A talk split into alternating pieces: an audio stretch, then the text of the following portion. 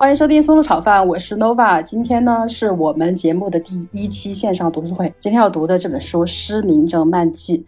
对，我想问一个问题啊，就是打个比方说，如果是必须要失去一个感官，你觉得哪一个是你可以抛弃掉而没有那么痛苦的？我觉得选鼻子吧，闻不到就闻不到。感冒的日子咱们也不是没过过，但反正就是眼睛是绝对不能失去的，眼睛是最重要的。对，要不然他怎么不说大家失去了嗅觉，这故事没办法发展。失去，对，失去嗅觉没有那么要命哈。我觉得不能说话应该是最安全的吧。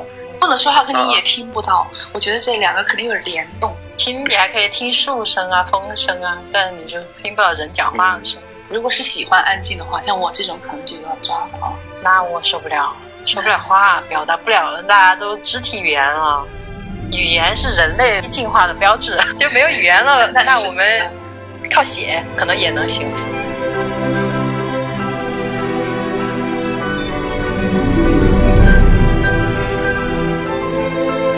今天邀请到我们从贤弟开始介绍吧，因为贤弟是这本书的一个发起人。Hello，大家好，我是贤弟。第二个呢，小好。嗨，大家好，我是小好。好，今天聊这本书，这是贤弟最开始推荐我读的，然后我又到那个 TNT 的群里面去发了一圈，然后就拉到了小好。那贤弟要不要来讲一下，为什么最开始你想推荐这本书给大家读呢？呃，也是偶然的机会听到，发现可能比较适合当下疫情这种场景，然后越读呢，就是就被拖拽进去了，然后就发现特别有意思嘛。呃，然后我就跟 Nova 说，我说。要不然咱们来聊一聊，看能不能舒缓一下我们这种比较郁闷的情绪。对，因为听众朋友也许有的知道我们成都现在的这个状况不是特别好嘛。我发到那个 TNT 群里的时候，小好那会儿是不是已经你那会儿读了吗？还是没有读完？嗯，我那会儿还没读。哦，是因为我的推荐吗？对，我看到因为你推荐，我看到一个书名，然后就就觉得会类似于那种，就是我理解的可能由于游戏或者说。Walking Dead 的那种比较有意思，但是没有想到是一个略微沉重的话题。哦，我今天还看了，就是小好之前在那个群里还发了一个梁文道他们分享这本书，他们也读了这本嘛。然后今年正好是这个作者一百年诞辰，所以这个书是再版的一次。然后也提到了鱿鱼游戏，但其实我没有看过这个电影，我不知道。就是你最开始觉得它是那样一个编出来的一个游戏规则，然后让大家互相残杀呀，怎么怎么样，是那样子想？对对对，就生存类的可能是。哦。我们待会儿再来慢慢讲这个书嘛，就是这个书的作者，嗯，这是我第一次读葡萄牙，就这个作者更是第一次听说。你们在在听过这个人吗？嗯，没有。萨拉马戈，嗯，我也是第一次听说，就因为他是获了诺奖嘛，所以说就多看了一下。那我来说一说嘛，就是他的简介哈，就是家境比较贫寒，就是他的原名其实不叫嗯萨拉马戈，叫。若泽德索萨，然后呢，也是在登记户口的时候呢，就特别随意哈，啊，然后就写成了萨拉马戈。如果非要翻译一下呢，可能的名字就叫野萝卜的意思哈，可能也就是属于那种。我听过这个段子，嗯，就随便搞了一个名字，他嘲讽他们家的什么什么。哎，对，就很穷嘛哈，对。然后他呢，生于一九二二年，在那个应该是西班牙二零幺零年的时候嗯谢世的。我觉得他应该算高寿，八十八岁哈。这个作家呢是个无神论者，信仰共产党，特别神奇，跟我们的那个不一样。今天要分享的这本书呢，就是他在一九九五年的时候写的，然后在一九九八年呢，可能就才获奖，算是大器晚成了，七十六岁才获奖。因为他从小嘛，可能也是因为贫穷，就是很早就出来谋生，可能就是什么活都做，也是通过就是当嗯，比如说报社的一个专栏作家吧出身的哈。嗯，所以说其实他的笔锋呢，可能就比较犀利，嗯，然后写了很多小说，也都是属于那种怒气冲天的那种，啊，所以他其实应该得罪了很多人。然后他获了诺奖以后呢，葡萄牙政府就对他进行了，我觉得叫制裁，我也不知道叫不叫哈，就是说就禁止他去参加什么欧洲文学提名奖那些，把他气得够呛，他自己就把自己流放了，流放到西班牙去了，好像就在那儿就过了他的下半生。应该后半生哈。刚刚贤弟提到那个他的共产 主义信仰，这个我也听听那个梁文道他们在讲，就说他的那个信仰更多的类似于就是无神论和无政府主义的那种，这是他的一种共产的概念。对，可能就是受到这种组织的迫害。嗯，他的墓志铭也写的非常愤怒哈，就是这里躺着一个愤怒的人。应该说很多作品哈，也基本上也都是属于带着怒气的那种。呃，读完了这本书，我觉得不吐一下肯定还是不快，因为就很烦躁。当然，后来他还有另外一本书叫做《复明正盲记》，我觉得应该是好的嘛，觉得他应该看得到。结果后来又有人讲，算了，你别看了，就是这疫情之下比较折磨自己哈，我我也就就就就打住了。哎，我荡开一句哈，说点别的。嗯，他是二二年嘛，然后他的那个生平，我就想到中国的另外一位作家。哎，我不说他是谁。哎，你们俩来猜一猜，看能不能猜到？也是这个年代出的，比这个嗯萨拉玛戈要大大十六岁，也是有党派的，但是他这一生非常不幸，站错了队伍。然后他也是很贫穷的家庭出身的，嗯，读大学没有读完，就应该算是休学吧，或者被退出来了哈。呃，读的是燕京大学，他还是挺帅的。其实我因为看了他的样子嘛，就是在那个网上搜他的样子，其实他们都很帅，就是有那种身材很瘦削，有深深的法令纹。因为我对法令纹，我觉得还是 有一些了解。对。然后如果我再说一个嗯信息，可能你们就都知道了，那个是张爱玲的第一个老公。是谁啊，小浩？我不知道，就是其实你们把这个关闭了，一搜就到搜到胡兰成。哎，这个人呢就跟他特别相似，就是这个经历哈。其实也是我看了最后，就是我在搜他的时候，我在想，哎呀，这个人好像我似曾相识，看到过。就是以前我看过胡兰成的书嘛，他第一本到中国的书实际上是写给张爱玲的，叫《今生今世》。而且他在读这个燕京大学之前，他所有的这些学业的完成都是由他一个亲戚来资助他。就他的家庭很应该就是叫家徒四壁，但是非常无赖，他又很有才气，就是老天爷对他不公平哈。嗯，燕京大学退回去之后，他就在广西柳州教书。嗯，当时就是在一九三六年的时候，就有一个事变叫两广事变，李宗仁和白崇禧，白崇禧就是白先勇的爸爸。那个时候他们分别是两个。军阀嘛，拍戏啊，然后就像跟就是跟当时的国民党要条件，于是就说他就给钱给他，就是其实他是为了三斗米折腰的，哎，就给他给他之后就说你来给我写评论，然后一写呢就被汪精卫看起了，转年过来就是抗日战争就爆发了嘛，他说你来给我写抗日的文章，又给他稿费，他其实这辈子哈就是因为太缺钱了，就是就信仰没有那么坚定哈，就是谁给钱我就给写谁写嘛哈。好，那么那个时候就是，其实你知道，一个文化人他没有背景，除了想赚钱，他还是想拥有名声嘛，要给你什么什么职位，他真的就信了。但那个时候呢，他就跟张爱玲好上了，好上了之后，由于他们党报的那个基地嘛，在在武汉，张爱玲又在上海，好，然后他们就必须因为国破山河的，必须要分开。好，然后张爱玲去看他的时候呢，因为他长得很帅，又有才情。啊，他当时正好生病，就有一个女护士在跟他好嘛，就好，于是这一辈子就是一个冤孽哈，就是这这段历史，因为两个人都很有才情，那么就打笔仗一辈子。最后张爱玲写的那本书叫《小团圆》，实际上就我把它描绘成一个渣男，虽然书中没有提到他，但是每字每句都写的是他，但是你看得出来都很恨，又恨又怨。其实我觉得这是爱，我没有办法。他最后在日本死的。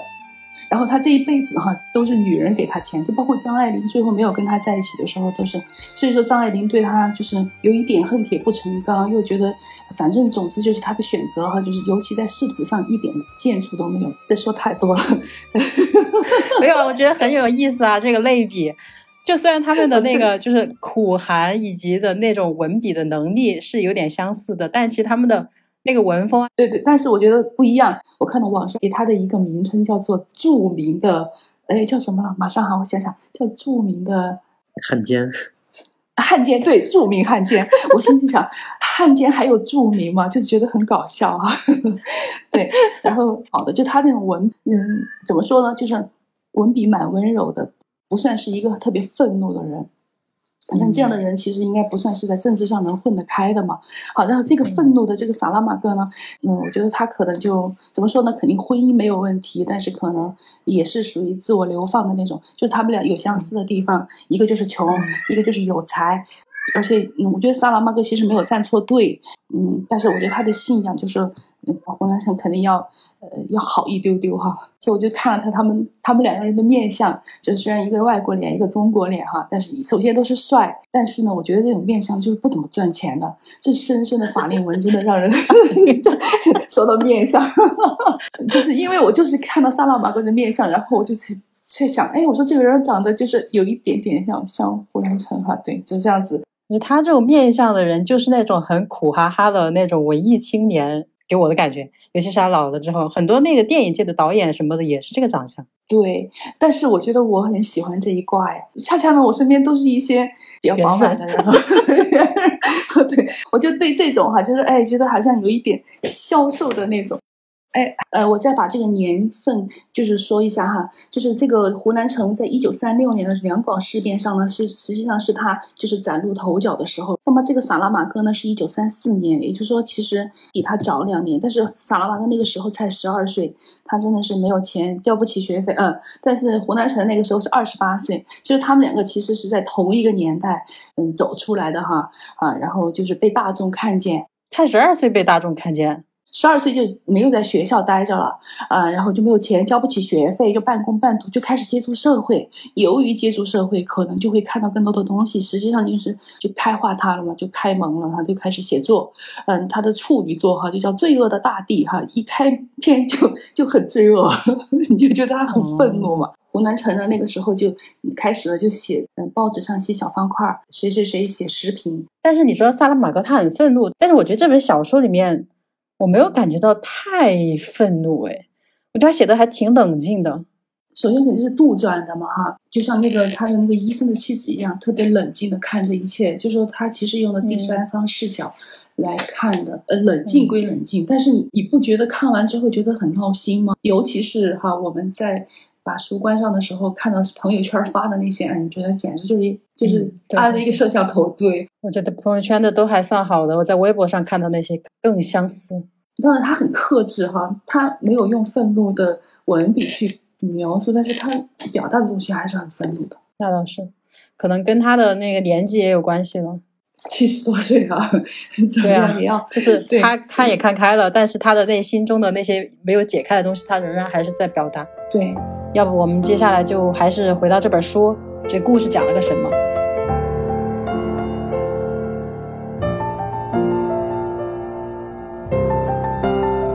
就现在，听众朋友，你们现在既然都翻到了这个节目，就是这个是一个彻底百分之百、百分之两百剧透的一个节目。就有的人可能也不一定有时间来读，他就听一下故事的整个那个也可以。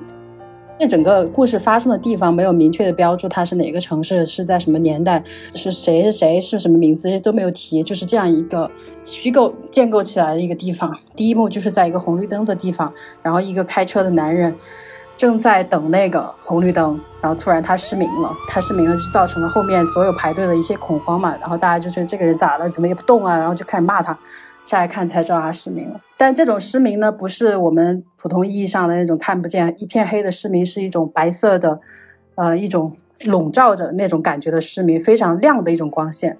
所以从这儿你肯定就觉得这故事就特别奇怪，就肯定是一个虚构的、科幻的或者是什么样的一个故事啊？失明之后呢，就有人来问候他嘛，就是关心他，他就说要回家，然后就有一个陌生男子把他送回家。送回家之后呢，他就在家默默的等他的妻子回来。后来他妻子就回来了，回来之后就了解了一下情况，就说那赶紧去看医生。然后他们就去。医院去医院的过程呢，发现他们刚才回来的那个车被送他回来的那个男的给偷走了。这个男的在后面整个故事当中，他的名字就是偷车的那个人，偷车贼。去到医院之后看了眼科大夫，眼科大夫就说你这个没有任何问题啊，你的眼睛各种什么虹膜呀都是很正常的。他也不知道是怎么回事儿，他好像还是插了个队进去的，因为他这么算有点急诊嘛。然后后面还有排的一些其他队的，就排着队看病的一些眼科的问题，比如说老年人白内障呀，还有那个女孩她是得了什么结膜炎还角膜炎，嗯，然后还有一个小男孩是斜眼，反正都是有眼睛上的问题的这么一些病人在那儿等着。好，他就看了这个医生，医生觉得很纳闷儿。嗯，医生看完了病，哈，今天就照例下班。下班回家之后，他就跟他妻子讲了这个事情，觉得特别蹊跷嘛。然后他自己也就默默的在那儿研究一些书籍啊、医学资料呀。然后在睡觉之前，发现哦，他也失明了，跟那个病人描述的症状是一模一样。啊，但他很冷静，他也没有惊动他的妻子，然后他就去睡觉。可能他希望就是这一切可能第二天就好了之类，有这样一个幻想，然后去睡觉。第二天发现仍然起来的时候还是那样子的嘛，就觉得肯定完了。然后他作为医生的一个敏锐度，其实在这儿我觉得跟那个当初咱们反正就是放哨人就是一模一样的。他发现这事情不对，他想向上级禀报，但是其实都是有层层的阻碍的。然后后来就是卫生部的人也知道了，且把它定义成一个可能会存在传染的那样一个病吧，就派人来接他们走，肯定是要隔离嘛。整本书的前面就跟我们现在所有的这些情况，我觉得是一模一样。隔离的地方呢，就是临时想到的，反正城市里面肯定也有一些控制、一些闲置的场所，然后他们就选择了一个精神病院。这个精神病院不是特别大，就一共六间病房，每个病房应该也就住个好像是四十个人还是怎么样。哦，当时他妻子也跟随他进去了，妻子没有瞎，没有被传染，但是她特别聪明，就是骗了医护人员说我也瞎了。她其实是想是去想照顾她丈夫，估计也是想跟踪一下这个事情到底怎么回事。精神病院来了之后，就发现其实来的后来就不止他们两个嘛，陆陆续续的，我们的第一个失明的人，还有偷车的那个男的，慢慢的都进来了，然后他们就开始了他们的隔离生活。嗯，那我就接着刚才的讲。然后，其实我觉得在精神病院的部分，其实就可以冲突比较强，但也稍微有趣的部分。当时他们进了精神病院以后，看守他们的士兵，然后通过广播颁布了一个当局的指令。呃，有很多条，然后其中比较深刻的就是说，如果在事先未获得允许的情况下离开精神病院的话，就直接被打死。如果发生火灾，然后无论是偶然起火还是有人故意纵火，然后消防人员都不能来救。如果内部出现疾病或者骚乱或殴斗的话，里面住住宿的人也不能通过想让其他人来解决。一日三餐由外头人给送进来，所以他们在这里头唯一要做的事情就是生存。他们的希望肯定说自己会恢复，以后会出去。但是没有人会告诉他们什么时候会好，什么时候会让他们往出走。其实通过士兵说虫子死后毒质也就完了，其实想让他们自生自灭，然后来把这个失明症的病毒，然后消失在精神病院里面。所以他们在生存过程中其实很艰难的，因为大部分人都是失明的嘛，只有医生的妻子一个人是拥有视力的。然后偷车贼他在去往。拿食物的过程中，就是猥亵一个戴眼戴墨镜的女孩。那个好像是他们去上厕所找厕所的路上。对，那找厕所的路上，然后被那个女孩用鞋子踢到了大腿吧，伤情很快就恶化，导致高跟鞋就啊高跟鞋，然后伤情很快恶化，导致晚上的时候应该是这个偷窃贼就疼痛难忍，他就想这个事情。我必须自己做，就是我自己要去爬到门口向那些士兵求救，他们肯定会不会见死不救，或者说会让，就是即使死囚犯也有这种保外就医的政策，那我肯定现在也不是死囚，那我肯定也会出去。结果没有想到，当时看到他的慌乱的两个士兵，立马就把他开枪打死了，也侧面反映出这个地方。像规则所说的，只要你想往出走，那你面临的肯定就是死亡。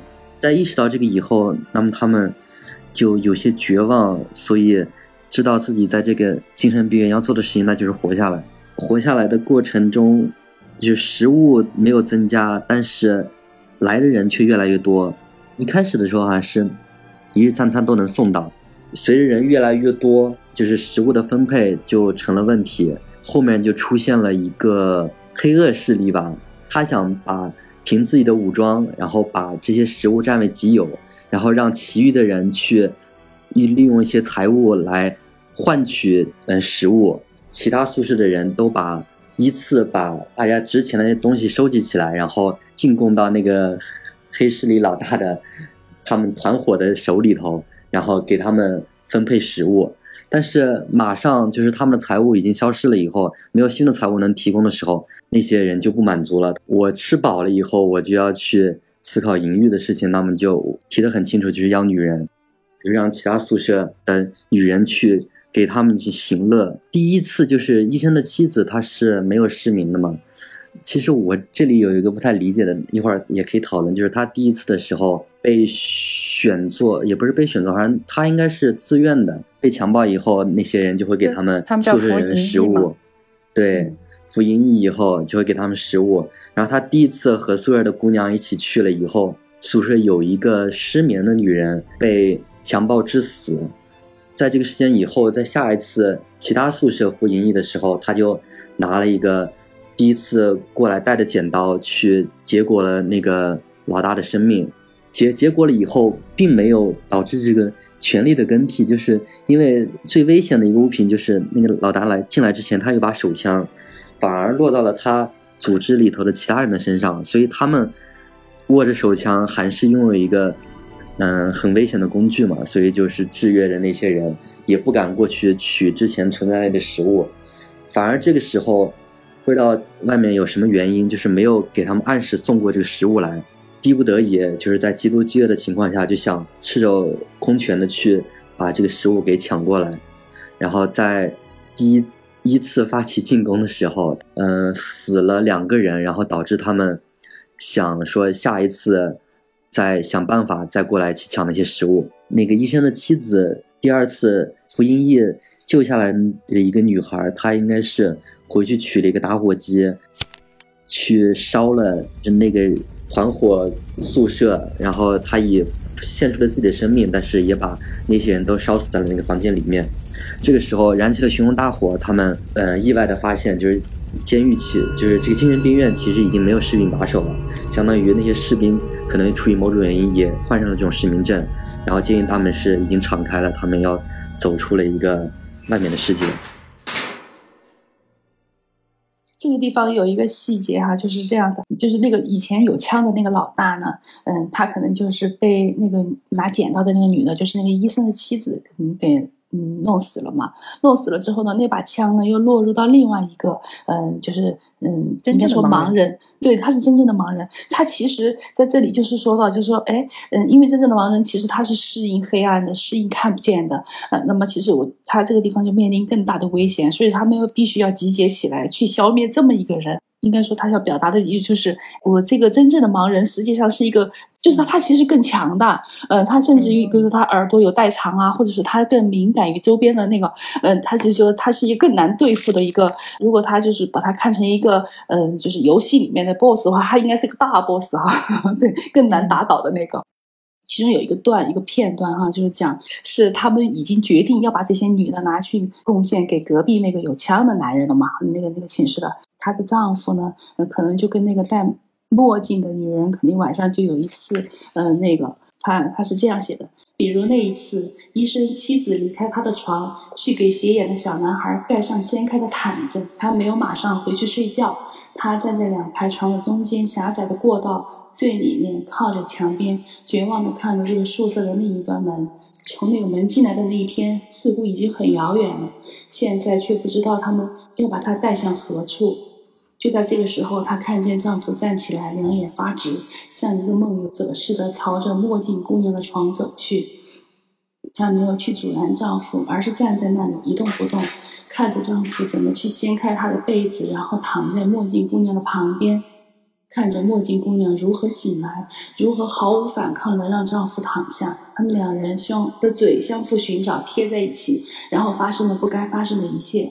一个人畅快了，另一个人畅快了，两个人都畅快了。接着就是低声细语，就是我这个地方觉得还是有很多戏嘛哈，就是他们觉得自己看不见了，就不对这件事情负责，还做起若无其事或者就是很。不自知的样子啊，就是觉得还是很很那个。两个人躺在仔仔的床上，不会想到有人看着他们。医生也许想到了，突然觉得心神不宁。妻子是在睡觉呢，还是像每天晚上在夹道上走来走去呢？他问自己。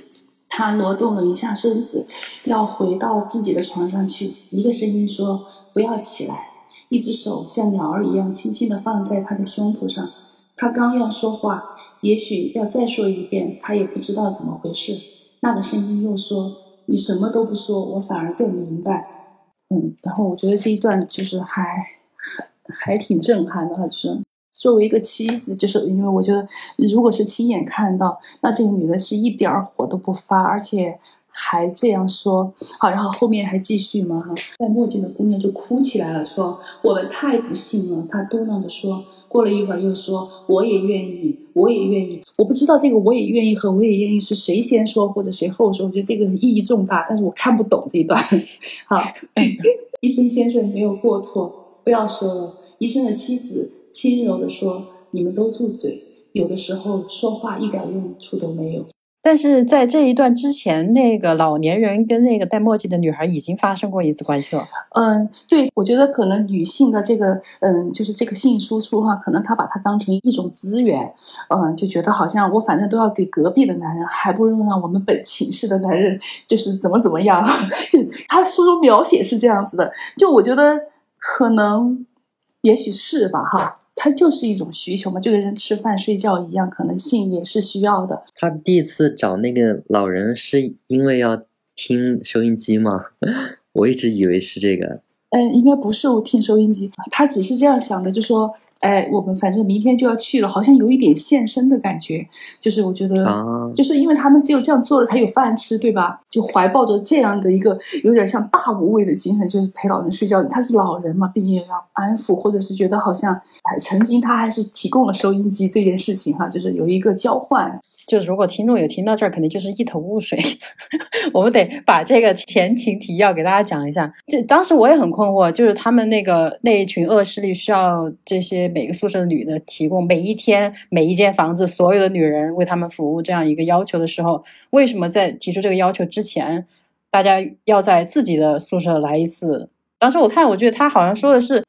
就是因为这样一个突然来的要求，把大家的那个性欲都激起来了。其实很长一段时间，他们都是在思考食物嘛什么的。但突然有人说到这个，而且他们可能也因为交付了第一笔财产，就是把所有的你身上有钱的东西都换成了食物，也吃的就比之前要饱一点了。然后哎，一个火苗点燃，大家都有这种很躁动的欲望了。可能在那样的情境下，自然而然的就发生了这样一些事情吧。我觉得那个他妻子这么。平静，我觉得他妻子在这里有点像一个上帝视角，就是什么东西他都看在眼里，他也不在乎世俗的评价呀。别人都失明了，大家都这么可怜，是最基本的卫生条件也都不满足，他也不会再去生气啊，或者是怎么样吧。嗯，我觉得像你说的，他医生的妻子在看到她丈夫和那个戴墨镜的女孩发生关系以后，我觉得她的表现就已经上升了一个神的阶段了。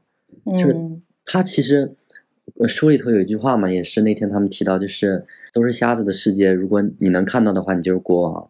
但是，嗯，医生的妻子在一进来以后，他第一个担心的点，竟然是说，如果别人能发现我能看得见的话，我就要成为他们的奴隶。就是他不是想到当国王，他是想的我不想当奴隶。就是我觉得他一开始这个出发点就让我觉得很惊讶，原来就没有想过说获取更多的权利，反而说我。在一个大家都失明的世界里，我没有失明，我要承担更多的义务。这种对他害怕被别人发现他是看得见的人，他要伪装，就说明他内心他这种恐惧，其实恐惧在某种程度上可能也是一种善的，就怎么讲呢？他至少害怕一点东西吧，他对东西有敬畏。而如果说他真的是一个歹徒，一个完全无所畏惧的人，他早就去称王称霸了。就可能就是因为他这种良好的一种品德才让。对啊，真的是想怎么样就怎么样，我觉得不，哎，有有点恐怖。那贤弟，我们接着就是你把后面的这个部分，嗯，他们出去以后呢，就嗯，先是找食物。找找食物的过程肯定也是比较惨的。他们看到大街上都是那种就衣衫褴褛的那些盲人哈。先是嗯，把他们同伴嘛，他们都分别去了他们家。还有一个斜眼的小男孩，再也没有闹过他要找妈妈了。就是只要吃饱，他他就很安稳。他的那个医生的妻子呢，就把他安顿在自己家里，每天去找食物给他们吃。然后呢，终于有一天，嗯，他在那个就是地下的一个嗯超市的仓库里面的，就发现了很多很多的尸体。就当当时就受不了嘛，就呕吐。那个时候他已经肯定就是支持不住了，啊，然后回来之后他依然还要给他们这群盲人，嗯，清洗啊、念书啊那些。我觉得他那个时候就已经变得很神性了，就是用他那仅有的那点力气哈，就是在挽救他们。然后这个时候呢，我觉得，嗯，他们一个一个的纷纷的又看见了。故事就这么结束了，就是概括一下。我我再补充一点吧，你这个概括的太简单了。我我我补充一下，就他们出了那个大门之后，就发现原来这里早就没有士兵看守了嘛。他们现在的小伙伴就是最初那一群在眼科医院汇集的那一群小伙伴，因为这种团结，最后就是通过各种协作，在这个医生的妻子的帮助下，他们也成功的逃离了那个正在燃烧的精神病院。然后出来之后，大家就相互回忆说，我的家离这个地方有多远有多远。然后他们就从就打算从最近的那一家开始找。在这个过程当中呢，他们得先，因为已经鏖战了这么久了，就先怎么着也得找点吃的，然后就撞进了一家，嗯，反正就是一个店铺嘛，但不是那种吃的店铺，然后就问里面的人。到底这个城市怎么了？然后就因为他们也不知道外面到底发生什么情况了。那个人就说现在全城的人都已经瞎了，然后我们也是居无定所，我们在哪儿能找到房子就住在哪里。就他们其实现在回去，他们现在的房子也已经可能是别人在住着了，就是这样一个状况。然后他把所有的人安顿在这里，他就出去找吃的，靠自己的那个。判断嘛，觉得在超市可能会有这样的仓库，然后确实也被他找到了，然后他就带回来了第一波吃的。但那会儿他一个人也拎不了太多东西，但总之呢，他发现了这么一个秘密基地。他从那个超市出来的时候，在超市睡觉的那些流浪汉嘛，可能都闻到他身上有东西、有食物的味道，但他都快就是匆忙的逃走了。然后他知道这么个地方之后，好就开始心里稳定了一点，就带着大家一一去。找他们当年的，就是他们之前的那个住处嘛啊，第一家好那个戴墨镜的女孩家里，发现啊爸爸妈妈也不在家，然后他们房子也早就不是曾经的样子，就一直找一直找，找到最后妻子的家，发现哇他们家没有被闯入过，还是原来的那个样子，所以所有人都最后决定留在这个地方，然后由妻子以及平时拍一个身强力壮的呀，然后他们就协同一起出去再找吃的，但是就是第二次他们想回到那个超市的时候。哎呀，我觉得那幕真的有点恐怖，就是本来也看不见嘛，那个超市底下也黑乎乎的，然后就发现有那个，他们那个叫灵火，对吧？就是尸体。在野外，其实它那种以前我们上学的时候还学过这个化学反应，就是会产生这样的光，就这样的火，就是把他一下吓死了。就是可能他就猜测，当天他离开的时候，大家就已经知道这里肯定有吃的，于是这盲人们就怎么样涌着进来，最后发生了这种踩踏事件，大家全部都困在下面，全部死了，和所有的食物一起在里面腐烂。他见到这一幕的时候，就真的绷不住了，就呕吐。然后最后知道他们去到了一个教堂，啊，说想歇下来，反正想休息一下。她那会儿跟她老公在一起嘛。然后教堂里，然后他发现所有的神就是神像都都有白色的东西把他们眼睛蒙住，或者是涂了这样的颜料。他把这一幕告诉给在教堂那会儿还在虔诚的那些人嘛，狮子的祷告的东西，然后就告诉他们，上帝的眼睛都已经被蒙蔽了，你们在那相信什么？然后所有人的愤怒啊，或者是仓就反正就仓皇出逃。这个地方我有点不太懂，为什么大家就要跑？跑了之后，他他就顺便。顺走了一些大家的食物，就靠这一点东西来回家，然后大家又苟活了几天。这个中途有一幕我是印象比较深刻的，就是突然下了一场大雨，大暴雨，就有这个机会来清洗一下嘛，洗个澡嘛，把身上所有衣服呀、鞋子啊，用家里仅剩的香皂把这些洗一下。我觉得这一幕真的是看的人特别的，就是有点畅快，就是那种终于感觉要接近希望了，就是把这些污垢都洗掉。后来就是你说的，他们回去开始，这个妻子就给大家念书，就好歹能让大家获取一点东西嘛。慢慢的，直到有一天，第一个失明的人又恢复了视力，然后接着所有人都恢复了视力。然后他就是这个结尾，他应该是瞎了吧？就是到最后，他说他看着天空一片就是白茫茫的那种嘛，然后心想说轮到他自己了，所以他就成了最后。的那个失明的人，而所有的人都复明了。他应该没有失明吧？他他没有吗？他嗯，对他抬的看到是一片白色嘛，但是最后他朝下看还是之前城市城市的样貌，就是寓意着他失明了。对啊，然后他说，嗯，医生的妻子站起身，走到窗前，看看下面，看看满是垃圾的街道，看看又喊又唱的人们，然后他抬起头望着天空，看看天空一片白色。现在轮到我了，他想。突如其来的恐惧吓得他垂下眼帘。城市还在那里。我觉得应该还是就是写他失明了，就是他肯定是不愿意看到了，或者是就是看的太多。对这个世界绝望，你看的好仔细啊！啊，第难道？嗯，他们其实就是走出监狱的那一刻，就是我后面我就就没有再做笔，我就没有就我我就没有再做笔记了。我说，哎呀，肯定就肯定会越来越好嘛，哈，就就就一路看了就没有太多。没有，因为因为我觉得后面那个其实冲击非常大，他们就是最后他们还回到了当初发生事故的那个红绿灯现场嘛。然后我就在想，这才几天呀，世界都已经变成这样了。当时不是还描述了他在他看到了那个狗吃那个尸体的那一幕嘛？他也是就快吐了，就是那样的画面。我我觉得还是印象特别深刻。反正当时看那个他走到那个仓库的时候，哎呀，真的有点吓人。那我们的点还有点不一样。我其实就是在他监狱的那个部分，我看的会比较多，就是政府对他管制的时候，然后又又管又不管嘛，就说管就是把他们控制起来，不管呢，其实就像像喂牲口一样的，把饭放在那里让人去拿，拿的过程当中还有危险哈，就是他真的出来以后，我就觉得。就好像我自己要轻松一点的，就翻得很快。我觉得我是因为，因为前面部分被你剧透了不少，然后我看的时候我就觉得啊，这个我刚刚已经想到了，就会发生这样的事情，所以我看起来就没有太多期待。但是他们出监狱那个时候，我是没有被任何剧透的啊，我就还很期待后面会发生什么。每一个家都被别人占了。就是如果我想象成我是他们当时那种情况，真的会很绝望。现在摸着瞎，摸着黑，摸着白，都不知道走到哪儿去了。哎，现在能找到一户住处就进去，管他三七二十一，就是已经也没有什么归属感可言了。人类，反正刚刚在那个精神病院说的那一些，所有的人类的道德，那些也都反正都没有了。随便住一个地方就是家了。就大家还是要集结在一起的，就是。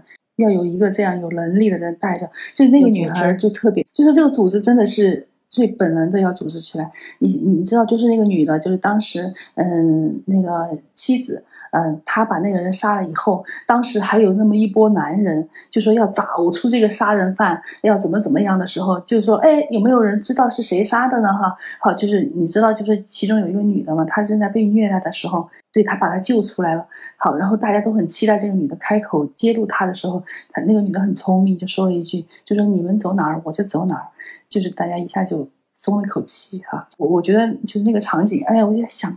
天哪！为什么还有人居然想要找出谁是杀掉他的？因为他们当时也没有饭吃了嘛，就是因为一顿饭没有吃的之后，就必须要把今天这件事情解决了，就这种感觉哈。哎，我觉得就是看出来他们就是已经在那个野兽的边缘了。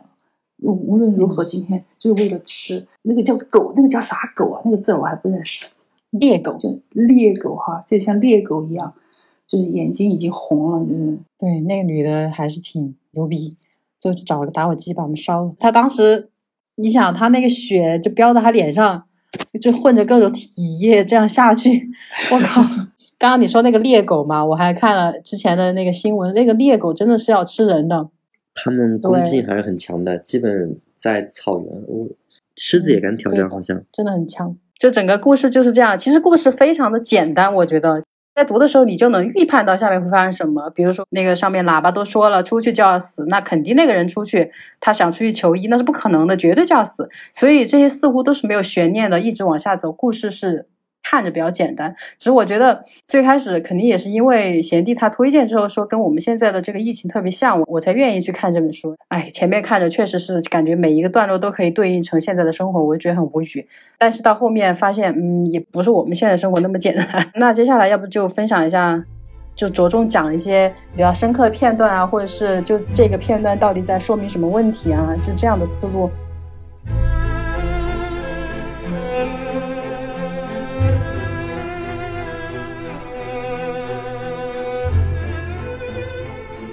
我印象深刻的其实有几个，第一个其实就是刚才你说的他的结尾，就是无论他妻子最后失明没有，他都是有一种失明的恐惧一直在他的心里头的。他的形象其实有一直有这种失明的恐惧在，但是他并没有表现出来。像之前说的，他其实是一个嗯神的角色，但是让我不是很理解的就是第一次服银翼的时候，他。去了，然后第二次的时候才去把那个嗯拿枪的首领给杀了。如果在我的脑海里的话，如果他是有这样一个权利的话，他第一次怎么能忍得下去不去把那个人杀了？其实是他在做准备吗？还是说什么？这个我不是很理解。我觉得这个是不是男生和女生的区别？如果是我的话，我还是很害怕。第一次去，我再怎么想去摸一下对方所有的情况是怎么样子。然后我才知道要出什么样的计谋，一下去，他们还有枪，我怎么敢呢？还是不不太了解情况的情况下哈，就是可能不轻易的那个。如果换做我的话，那我肯定还是要了解情况，而且他们如果歹毒，他们已经歹毒到就是让女人都死了，那么他觉得完全没有活路，不拼这一下的话还是不行嘛。而且他手上那把剪刀就是挂的高高的，就一直都对，就是就在提醒他，就是我觉得这也是很大的一个很明显的主题，就是善和恶嘛。就是他觉得杀人这件事情再怎么着都是一件坏事，所以他把剪刀放的那么高，我觉得也多少是对这种恶就是边缘这种徘徊的那种心情哈。他觉得自己难道也要变成那样糟糕的人吗？所以我觉得有很多犹豫的地方也是正常的。明白。嗯嗯，还有一个就是嗯，那个偷车贼和第一个失明的人之间发生的故事。就第一个失明的人，我记得他当时在车被偷以后，他有一个这样的一个心理活动，就是他其实一开始有人愿意送他，他还是挺感激的。但是在送他到自己家门口的时候，他反而有一种。担忧就是这个人在他家里头没有其他人，然后他又是个盲人的情况下，这个人进进了家里头会不会对他有什么威胁？所以他就是没有让那个人进屋，结果那个人转而下楼去以后就把他车给偷了。他当时我记得他是想是不是自己有一种假设，就假设那个人是一部分的坏人，所以最后那个人确实做了比较坏的事情。嗯那如果他当时完全信任那个人的话，是不是那个人就？不会做出这样偷窃的举动，他相当于被另一个人的善意感染了，这样的。嗯，这个就确实不好说了。就是人由善变恶，这个中间到底发生了什么转变？是因为什么契机？就是那个人他最开始可能也没有起歹心嘛，他也不一定想偷他车。我好像听到那个梁文道有分享这一点，我觉得也是比较认同。就包括那个妻子刚就刚才你说那个剪刀那个事情，为什么他一直下不了狠手？就是因为他还是在那个地方徘徊。他最开始也是一个好人。包括这个偷车的，他最开始可能也就是一个真的是助人为乐，也说不一定。但是到那个时候，书中不是也讲了吗？他说人也不知道是什么时候变坏的，可能就是刚好路过了一个买彩票的地方，就才想起了要来买彩票，就是刚好路过了一个可以偷车的，有这么一个机会，他才偷了这个车，就不是最开始就会有这个心生歹念。然后那个第一号零号病人嘛，相当于是他最开始可能也没有。起什么疑心，觉得哇，这个人帮我，好感谢他。但是突然就那么一瞬间，人的那种恶意的揣测就出来了，说这个人会不会占我便宜，把我家里都给那个怎么样？就是很模糊的人善恶之间的那种转换。嗯，但是你说这些坏，他能不能说这个人就是个坏人呢？好像也不一定吧。就是人的那个复杂性之一吧，就是有善有恶都在一起。就某个临界点有这么一个机会了，他就表现出他的善，他就表现出他的恶。我觉得是这个样子。善恶一念之间他他这个地方不是有一段话吗？后来偷汽车的那个人挺身而出，主动帮助盲人的时候，并没有任何邪恶的企图，恰恰相反，他那样做完全是出于慷慨和利他。众所周知，慷慨和利他是人类最优秀的两个品质，这是最冥顽不化的，在罪恶身上能找到的。与他们相比，这个小小的偷车者在这种。行当上没有任何长进的希望，只能受真正大权在握头目们的剥削。那些人才才算是成人之巧取豪夺之辈。说到底，为了日后私窃而帮助一个盲人，和寄予他产遗产，甚至于照顾一个风烛残年的老人，这两者之间没有多大差别。就说其实善和恶可能就是一念之差，就是第二章的开头。说到底，这些人其实都不算最坏的。对。包括他后来偷了车，他不是也很紧张吗？他害怕别人警察抓住他，发现他没有这车不是他的，对对，所以他心里还是有那种就是什么是正确，什么是错误，他是有那杆秤的。只是在当时，他是发现他瞎了才跑的，还是他把车停到那儿走着走着发现他瞎了的？我有点忘了。他很紧张，然后把车停到那儿，然后后来才发现自己瞎了。就瞎了，这个报应也真是快哈。他这个里面的人什么时候会瞎？这个事情他到底他有在影射什么吗？我不知道。就是比如说这个，他是在一个很善恶那种思绪的斗争当中突然瞎的。比如说那个医生，他是在查资料，查完之后瞎了。嗯，那又说明什么呢？没有，他可能没有在故意写什么吧。对对对，可可能没有。嗯。就最后那个戴墨镜的女孩回到自己家嘛，发现他们家被他们楼下那个老太太已经被她就是彻底翻了个遍了。已经，我觉得那个老太太感觉也挺烦的。但是到后来她死的那么惨，大家也还要把她给埋了。就是我觉得这里面一直都交织着这种善恶之间的这种切换，以及就是很复杂的东西。就那个老太最开始也并不是特别愿意帮他们，就是要跟他们交换食物嘛。就这个事情如果没有利益，他就不想做，就是也不想带你们上楼走他他那个什么安全通道。嗯，最后那个他们离开的时候，他把那个钥匙留给了那个老年人，我觉得我有点不太明白为什么他不自己带着呢？他是觉得那个钥匙，他那个老年人以后还能就是上去用一用他们家还是怎么的，所以这个地方就埋下了一个伏笔。最后他们发现他的时候，发现这个老年人虽然他已经死了，但是他手里还攥着这把钥匙，就是等着也许这个女孩有一天还要回来，这把钥匙对他很有用，就是这个地方又是一个善的表现，所以他们才愿意把他给埋了的。我是这么想的，我觉得这个老太太首先她肯定是一个叫做无助的人嘛，用狡黠这个词。来形容他应该算是比较贴切哈，就是他嗯可能有心机嗯，但是他也很无助。首先他是个老人，他也需要食物，现状就只有那么多。如果来了这么大一群人，他也招架不住。所以其实他有心眼儿，那是对的。呃，然后戴墨镜的女孩肯定是善良的。呃，虽然她的职业不怎么样嘛哈，不去评判，但是我觉得她应该是善良的。就是把钥匙给他这件事情，我倒是忽略了，我都忘记了这个。但是老太太可能手上拽着这个钥匙，就是觉得别人对她有托付，一个责任心的体现。我不晓得哈，反正这是我单纯的认为，嗯，就是这两者的桥段应该是一段比较温暖的防备的那种心亲情是很可以理解的。然后最后防备的心是一个善良的，嗯，也是也是善良的，而且还是蛮温暖的。就是我到死我都记得，所以说他们才会把老太太也。入土为安嘛？其实我最开始我就不太理解为什么要把钥匙留给他，可能就是为了最后这个福埋这个线吧。因为留给他有什么意义呢？他也不用上去了，他都在他自己家住着，他自己拿着不好吗？以后还可以回来，随时回来，随时进去。留给他是因为他可能担心自己的父母以后回来没钥匙，可可能就是这个。因因为他一直觉得自己的父母会回来，就是，也有可能。哎，你说他爸妈还在不在？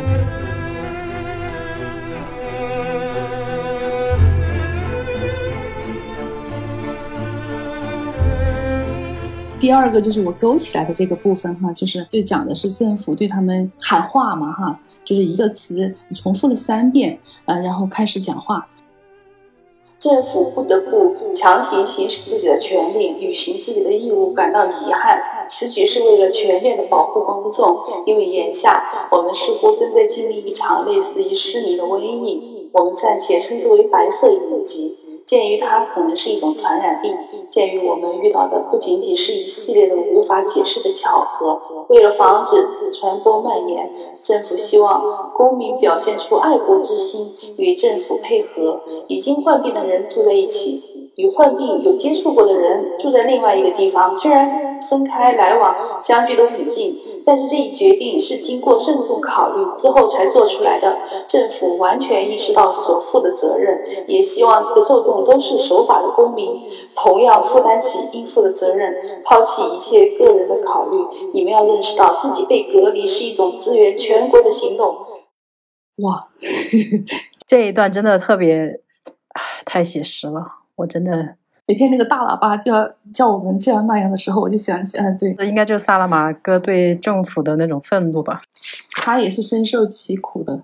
对，所以就接着刚才说，其实我觉得在他们那个出了精神病院以后，我就想到了就大刘的《黑暗森林》嘛。就如果大家都看不见的时候，那你如果听到别人的声音，你可能就是先开枪的那个。我理解的，在外头的世界应该是比精神病院更危险的。因为精神病院起码虽然士兵没有管他们死活，但是相当于有一个政府去类类似于监管他们，但是在外头是一个完全的无政府这样的情形。但反而他们书中写的，在那个医生的妻子应该是在一个店遇到一个人吧，那个人虽然也有一些敌意，他说如果你是要来食物的话或者组队的话，我们早已经满了，但是他也没有更深的攻击性。在我想的话，如果是真的处于这样的世界，你无时无刻担忧的就是，如果你听到一个不熟悉的声音，那么你就可能会想，他是不是来抢我的东西？他是不是来把我杀了？或者说干什么什么？就就很危险。我理解的。你刚才 举例就是《三体》的那个大大楼的那个黑暗森林吗？对，反而在外头这样一个无政府主义的，不仅没有说像精神病院里头有那些拿枪的歹徒说。占据资源，然后让人们去给他们交一些贵重的东西，反而外头还有了一些类似于集会、演讲，嗯，并没有出现呃描写说一些有攻击的场景。嗯，那说明什么呢？无政府的时候，反而还就是人还更像人。对，可能就是萨拉玛戈他本身就是一个无政府主义者，嗯，对他觉得这样是比较好的。我是觉得这里面很多地方都讲到了权力这件事情嘛，包括士兵，他们作为一个看门的，但是都想拥有权利来决定这些人的生死。这一个地方，我觉得跟现在我昨天看的新闻，居委会的就是不让他出去，人家都生病啊，或者是各种原因，就是不行。他有权利来掌握，其实他没有这个权利。但是他似乎觉得自己有权利的那种沾沾自喜以及高人一等的姿态，他就凭那种姿态就是能就能把你压倒。我不是每天都在经历这些吗？就一个保安就可以让我今天没有权利不能出去了。你看你啊，你看你什么时候又怎么怎么样？还有我天哪，我就就不对，你跟他讲说家里面确实需要一个什么，那出去了发生什么事情谁担得了这个责任？我说谁要你担责任啊？当然不说这些了哈。我不知道权利是个什么东西，至少我觉得权利不是这么用的，就是权利还是要有一些关怀在里面。我今天看了一个一个节目，然后他讲的乾隆时期的妖术恐慌，他就讲到了一个中国国家运动型治理机制里头，权力无限下放以后会带来一些事情，跟刚才的有一定关系。我到时候可以分享在群里头。我觉得对于理解那个在这种时刻只要穿白色衣服人就是会更有权利的。人的话，可能有一定的帮助吧。还有就是你刚才说的那个，就是他们教堂里头，然后所有的神都被蒙上了眼睛嘛，然后那些人都逃跑了。我当时一开始不是很理解，后来我我觉得不理解是不是因为我们本身就是没有这种类似的宗教信仰？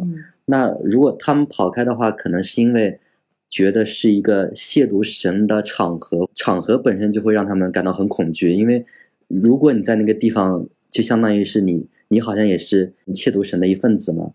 然后或者还有一个层次，就是他们觉得被蒙上了眼睛的神，如果他们在那儿就是类似于信仰一些恐怖的东西，所以就是他们逃跑的原因，是我理解的。可能确实是没有这个宗教背景，不太能懂那种感情。贤弟，你觉得呢？就是他们当时为什么全部都仓皇而逃，连自己的吃的都不要了？知道了，神被蒙上了眼睛，确实是对他们来说，那个女人医生的妻子讲的话就是在亵渎我的神灵，那不是应该去发泄，让他就比如打他或者怎么样？为什么自己要跑？哎，这个作者是无神论的，对呀，他也不相信这些，就上帝也没有要照着你们这些子民，他自己都看不见，拿什么管你们？有一种说法叫，哎，他被关村了啊，没有人罩着我，我一下就慌了，神都不罩我了啊！以前就说，其实我觉得可能有一种被被奴役惯了的那种啊，突然没有人奴役我们的时候，我们还不知道我们要干什么，我们的意义都不在了啊，就可能有那那种，对，可能是哈，这个我也是也不知道能不能有意思，是不是误读啊？对，还有就是我这儿有一段哈。九十二页，你们可以翻到一下，讲的就是这么一群人，他们就成天就在精神病院里面住着的时候的一些对话哈。嗯，亲爱的先生们，吃了睡，睡了吃，哎呀，这算怎么回事啊？仔细分析一下，也不是坏事儿哈。只要不缺食物，因为没有食物就活不下去嘛。这倒是像住在旅馆里一样。相反，外面的盲人不知道要受多少苦，在城里确实如此。跌跌撞撞的在街上走，所有人都躲都躲避他们，家里的人提心吊胆，不敢接近他们。什么母子亲情，说说而已，也就是和这里一样啊。有人关进一个房间，把食物放在门口，那就算大恩大德了。如果不带偏见，不让怒气模糊了你的理智，冷眼看看现在的情况，就不得不承认，当局决定把盲人集中关在一起，颇具眼光。你看他们那个时候就是。被照料的还还还比较好的时候，就是给他们食物正常提供食物的时候，他们真的就是属于那种很高扬的心态，嗯，然后还很满足，还觉得我比别人外面的人还过得好，至少还有饭吃，还不看脸色，对吧？就是这么一群人，所以他们有东西在引领他们，这个东西对他们现在来说就是他们的政府嘛，所以相信这个被奴役惯了，其实直到他们最后。出了那个监狱，就是 监狱那个精神病院，火都烧了。其实那个时候士兵已经好多天没有送吃的，他们都不怀疑一下，就觉得肯定是最近有什么事儿给耽搁了，就是信念感还是特别强。他们就是被一群被喂养的人，他们其实没有工作嘛，他们也没有产生什么价值，只是被养在那个地方。反正也是呼应了最后他们为什么看到神被蒙上眼睛时候的那种仓皇，就是觉得真的没有谁可以罩住他们的时候的那种绝望。就是这个妻子，她打破了这些所有人的信仰。嗯她作为那个唯一能看见的人，你们都醒醒吧！对，啊，然后这个地方还有一个桥段，让我觉得就是很写实哈，就是两个上下级长官他们在对话哈。我倒是想问一问，既然盲人看不见，他们怎么通过目光来传播失明的呢？我的将军，这个世界上最符合逻辑的疾病就是失明的人把失明症传给看得见的眼睛啊！还有比这个更更简单的问题吗？那个将军就说：“我们这里有一位上校，他认为解决办法就应当是盲人一出现就立即把他们杀死，死人可以替代盲人，不会使情况有更大的改善。”意思就是说，人命不重要，失明不等于死死亡，对，但是死人就是盲人，对吧？你想知道一件新鲜事吗？我对你倒是提起过那那位失明的上校，那位上校失明了，现在要看看他对自己原来的主意怎么想。他已经想过了，朝自己头上开了一枪。好的，先生，态度前后一致，陆军随时准备做出榜样。呃，我觉得这这一段就是很，就是他们对人的命哈、就是可能就没有那么就羔羊一样是随意的屠杀，为了保住他们现在所谓清零的数据，反正死人也看不见，看得见的人也会死，就是这个逻辑哈。然后呢，当他们在执行命令的那些人失明以后呢，他们以同样的方式来对待自己。我觉得这是一个杀人机器最恐怖的地方，就是所有人被洗得干干净净。对对，就是很恐怖，就是你该怎么样你自己知道。对，然后那个长官还说了一句：“对啊，态度前后一致。”好，然后另外一个人肯定就是以立正的姿势说：“啊，陆军随时做好榜样。”就觉得很搞笑哈，就是他们都没把自己当人，就是他们只是这个机器链条上的一个环节哈，就是这个时候就很冷冷酷。我也不知道现在能够对应到什么，我也看不到，毕竟还是有点郁闷，不想知道那么多。唉，我其实觉得有不同的理解，就是我一开始读到那个开枪自杀的上校的时候，我没有很反感，我觉得起码他是一个 言行一致的人。嗯就是其实我理解的这里就是，像那天梁文道他们说的，是我们和他们的一个角色，就是无论是疫情或者说失明症，嗯、如果没有得病的人称作我们，然后得病称作他们的话，其实任何人都是可以从这个我们到他们的。嗯但是在我们没有到他们之时，然后我们这一部分人他会有各种，不仅是当权者，包括普通平民，他可能有时候你会感觉他说实话很震惊。就比如他们举的例子，就是当时武汉爆发疫情的时候，有些人在网络上可能说啊，既然这么麻烦，那要不直接把武汉炸了，或者怎么说？就是在没有关系到他们本身的时候，他们是愿意以任意任何恶毒的话去把这些我们和他们成为他们的可能性给割裂开的。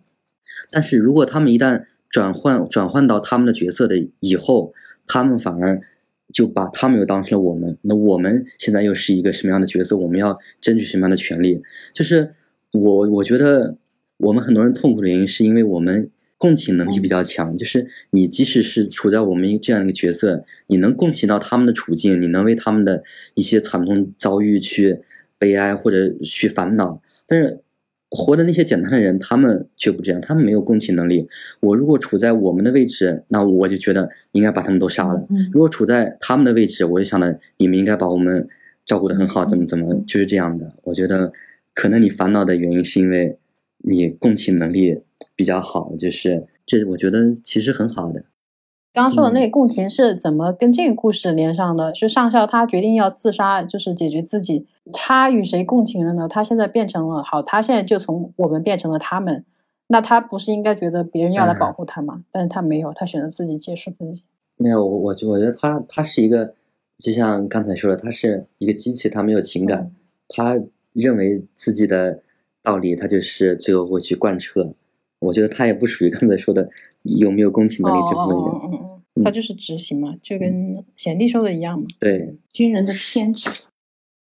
还这还有一段哈，我就想念一下，那些女的要去供隔壁男人睡觉的那个前面嘛，讲的是第一个失明的人，就是他们妻子啊，女的都要去了，然后呢，那个医生的妻子呢，就跟她老公道别嘛，然后第一个失明的拿起毯子捂住脑袋，仿佛他对他这个失明的人还有什么用似的。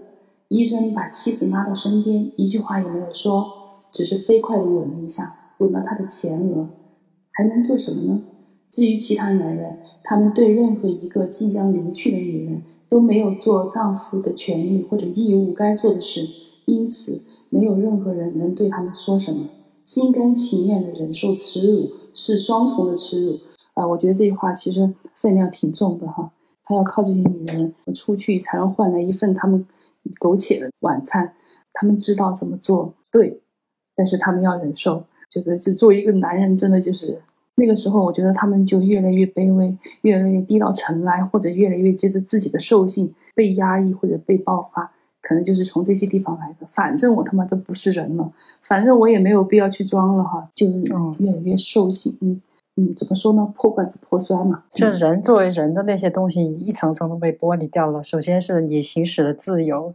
然后是这些起码的道德良知，反正就都没了。那大家就那个人拿起毯子捂住脑袋，就是他还是很羞愧、羞耻、羞耻。对他还是很羞耻，他觉得这样子就可以掩盖一下哈。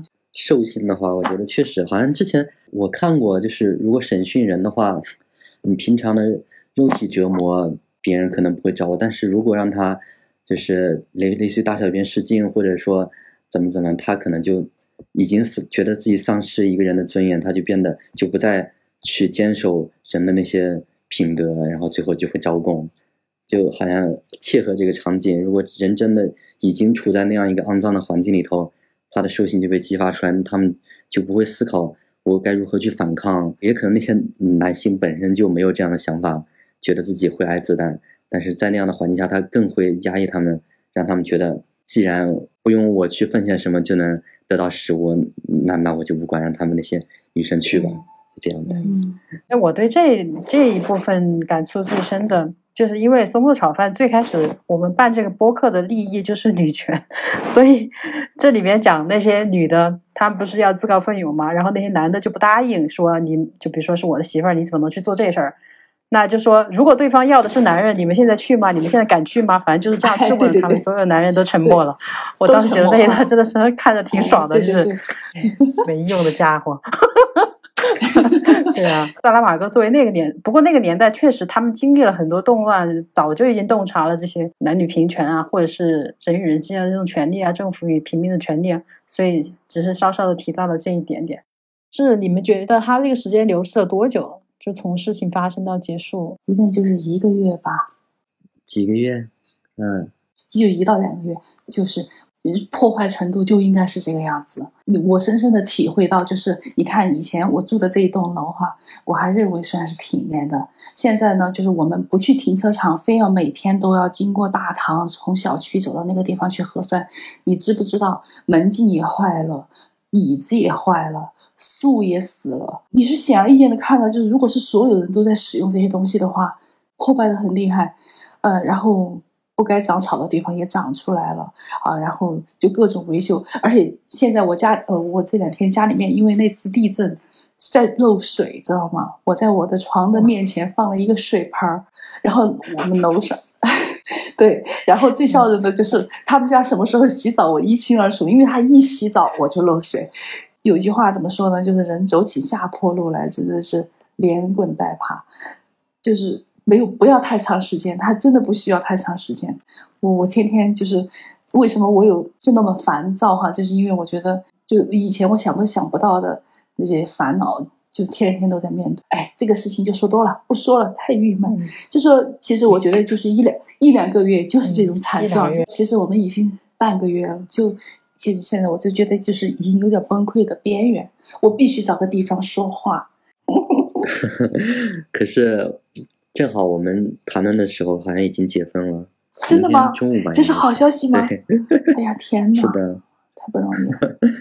成都发布，已经发布了吗？欢喜雀跃了，不，关键是解封的程度是什么？我是武侯区的，帮我看看。就 很惨的那个区。突然收到解封的消息，所以我们这个故事聊着聊着看到了希望，仿佛来到了故事的结尾，大家都复明了一样。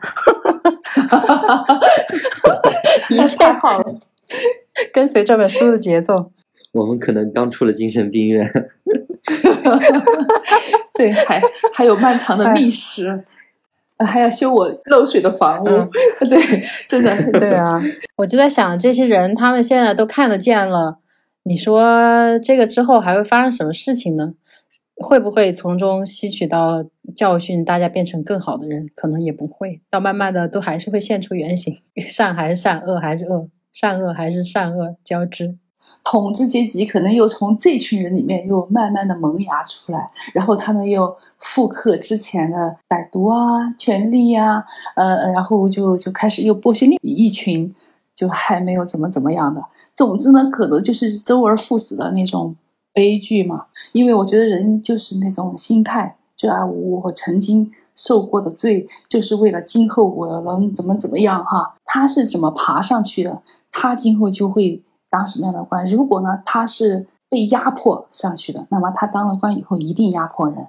他如果是买官买上去的，他以后当了官肯定也就会敛财。产品是什么呢？产品就是老百姓。我们每天点一次外卖，打一次出租，打一个电话，嗯，开个水龙头，实际上都在交税。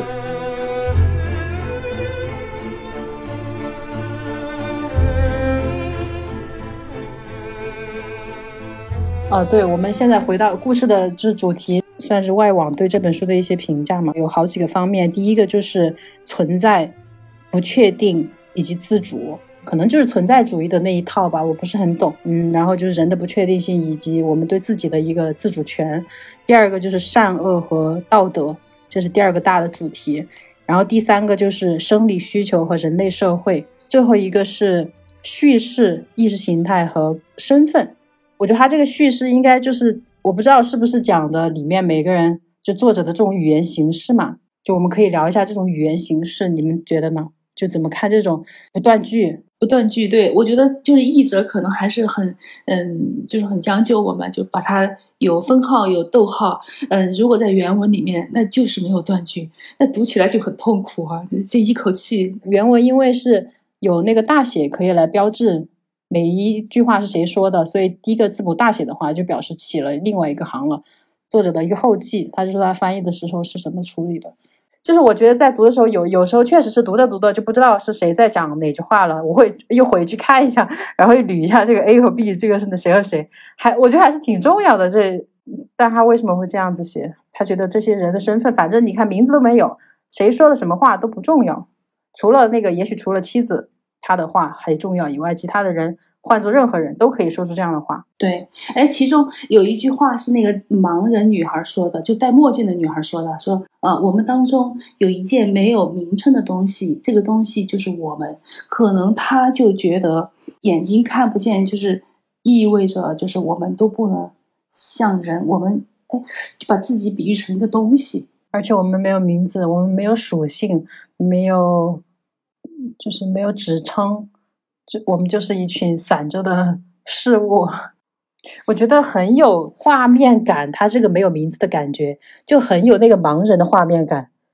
就你也不知道这句话谁说的，当然你可能听得出声音，你久了之后你也能分辨音色。但在最开始的时候，而且他这样没有断句，你读的很快嘛，这一句马上就接着下一句，就感觉在那样一个看不见的世界里，所有人都在讲话，挺符合他的那个现场的情况的。对我一开始觉得，就像最里头最耀眼的角色医生的妻子，我一开始觉得把她作为一个这样的称呼不太好，就是因为其他人都是自己的一些行为，然后代表自己的一个，就是那天谁说的？他说人是各种呃社会关系的总和嘛，然后但是他这个却被当成好像一个对附属附属这样的关系。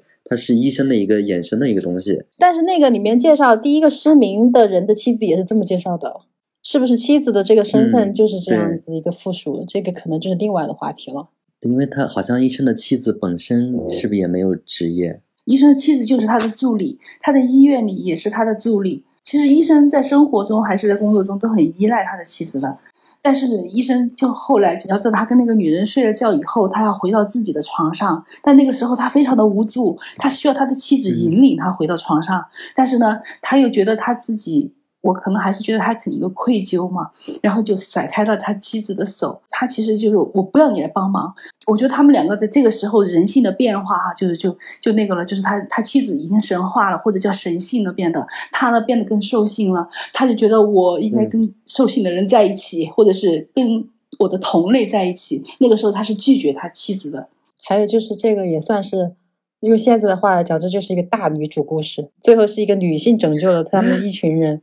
而这个女性她还没有自己的名字，我觉得里面多少还是有一些对于性别角色定位的一些寓意吧，应该还算是符合你们这个播客主题的。对不对？我我对这个话题可能会感兴趣一点。然后我们基本上聊女性的话题多一些，但是我也很愿意聊一些就是生命体验，就是生活应该是这个样子。这这种，所以这本书我觉得符合两个主题都符合，我就觉得非常合适，想来聊一下。挺好的，我我之前刚读了那个《厌女》和女性从零开始的女性主义，觉得也。那你要成为我们的常驻嘉宾吗？邀请。嗯，可以。就正好就是前段时间我看的那个，你当那个那个鸟飞往你的山，就那魔门教那个，我跟贤弟也说了我在看那本书，然后小好正好也看了，我说哎，怎么这么巧？但是那本书有人很不喜欢，以后有机会也可以来聊嘛，还没有还没想这么多。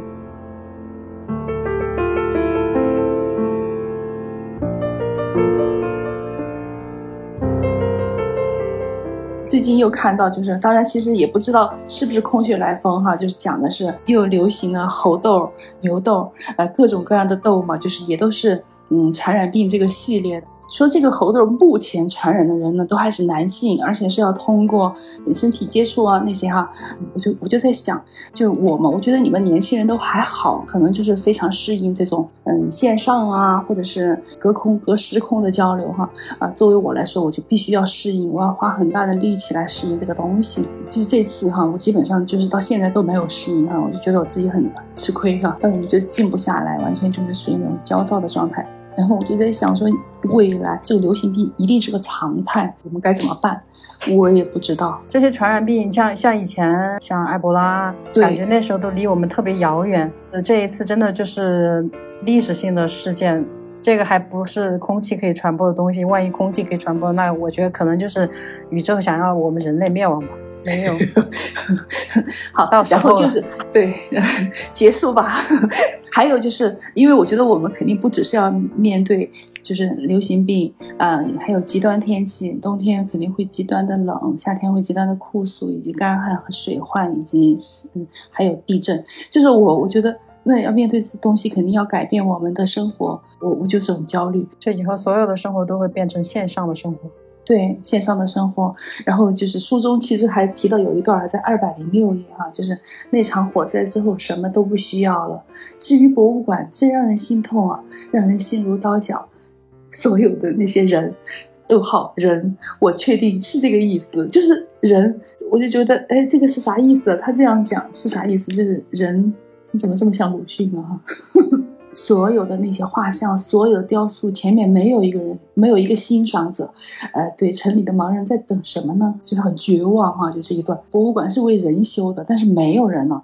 我觉得以后如果真的有那样一个，就是人类已经到了那样一个境地，只能靠一些技术手段活着，这些实体的东西都没有意义了。说真的，我是比较消极的。对于人类的未来，如果真的这样说的话，就是到最后就会变成一场就是比较虚假的狂欢。也许我们还会去怀念曾经的文明，以及我们还会怀念线下人与人之间真实的交流，但是都是抱着一种嗯，就是可能以后再也不能有了的这样一种心情来庆祝也好，嗯。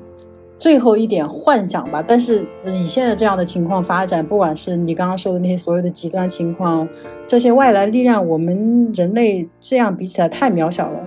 我真的是比较悲观的，就我觉得我的我的老年，这个可能就是另外一个话题了。就觉得那个时候的日子肯定不是好过的。也许如果你麻木了，可能你就好了。嗯，如果你还要对人类有很多温存、很多想感性的东西。那真的就过不下去，只能抱着书籍，然后在自己的精神世界，像我们这样子有一个。我们自己建立一个新的乌托邦，在那儿是一个思想的世界，但是真正的人类已经可能没有办法，可能你都出不来，可能外面又有什么传染病。那以后我们聊一点人文的，就是哎呀，可以滋养人的，这个这个就是有点绝望啊，就是我打算看一些呃风花雪月的呀，或者是 轻松一点，轻松一点的啊。结束的时候我们就来一个，呃，就是他那个每天在播放的那个广播，把它念一下。对。现在我们要求大家注意听以下规定：第一，电灯会一直开着，任何按开关的企图都无济于事，开关不起任何作用。第二，在事先未获允许的情况下离开所有的大楼，意味着立即被击毙。第三，每个宿舍都有一部电话，只用于向外面要求补充卫生和清洁用品。第四，住宿者手洗各自的衣物。第五，建议每个宿舍选举其负责人，这一项只是建议，不是命令。住宿者可以按其认为最好的方式组织起来，只要遵循以上规定和我们以后陆续公布的规定。第六，每天三次，我们会把饭盒送到门口，放在门的左右两边，分别给患者。和受传染者。第七，所有剩余物品应通通焚烧，除了剩饭之外，这里所说的剩余物品还包括饭盒、盘子和刀叉、勺等餐具，这些都是用可燃材料制造的。第八，焚烧应在该大楼的天井或者围栅旁边进行。第五，焚烧产生的一切不良后果由住宿者自行承担。第十，如若发生火灾，无论是偶然。燃起火还是有人故意纵火，消防人员皆不予救援。十一，如若内部出现疾病、骚乱或者殴斗，住宿者不应指望任何外界介入。十二，如若有人死亡，无论死因为何，均由住宿者在围栅旁掩埋尸体，不举行任何仪式。十三，患者们所住房子与受感染者们所住房子之间的联系必须在大楼中间地带进行行。就是你们进去时走过的地方。十四，受传染者一旦失明，必须立即转移到失明者住所的房子里去。十五，本通告在每天同一时间播送一遍，以便让新来的人知道。政府和全体国民都希望你们履行自己的义务。晚安，晚安，我们也晚安吧。那我们就下一次读书会再见，拜拜，拜拜。